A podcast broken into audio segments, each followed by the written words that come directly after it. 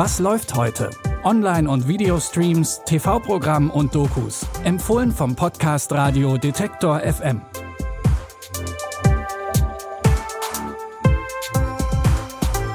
Zusammen. Es ist Samstag, der 8. Januar. Am Ende dieser Episode haben wir nochmal einen kleinen Ausschnitt aus unserer aktuellen Bonusfolge für euch, die ihr exklusiv im Abo bei Apple Podcasts hören könnt.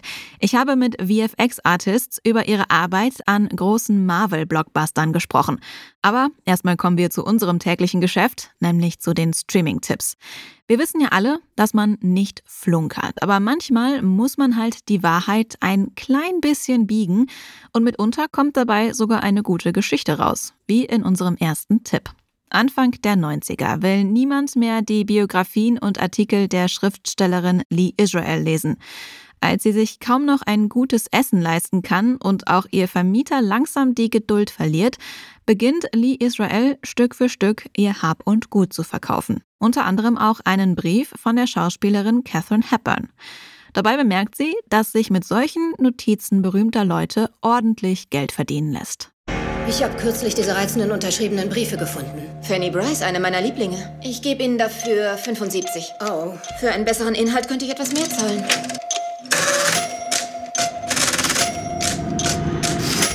Dafür kann ich definitiv einen besseren Preis bekommen. Ich meine, das PS macht ihn unbezahlbar.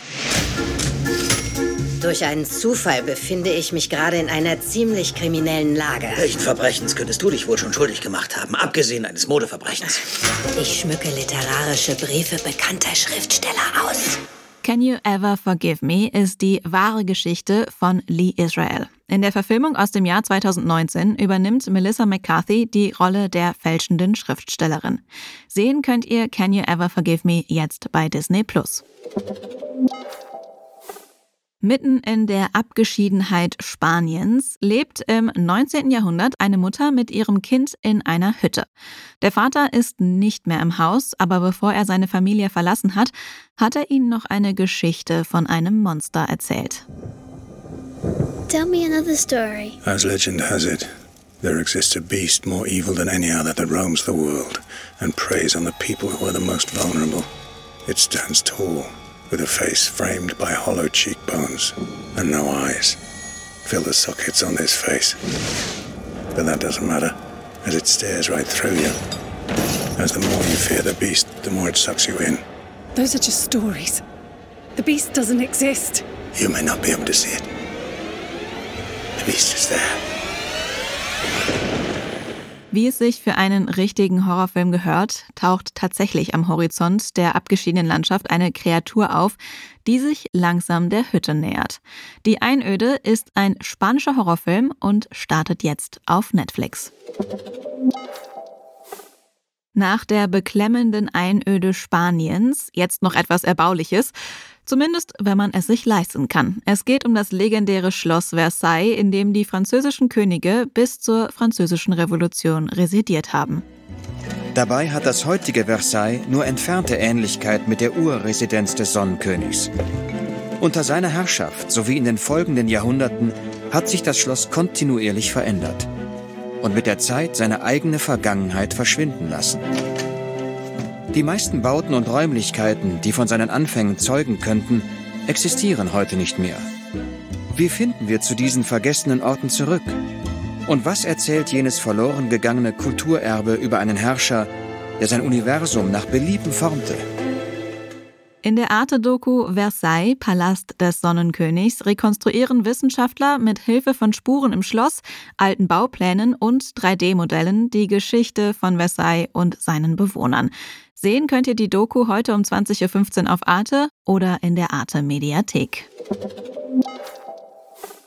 Wenn ihr schon mal den ein oder anderen Marvel-Film oder die ein oder andere Marvel-Serie gesehen habt, dann wisst ihr, dass da ziemlich viel mit visuellen Effekten gearbeitet wird.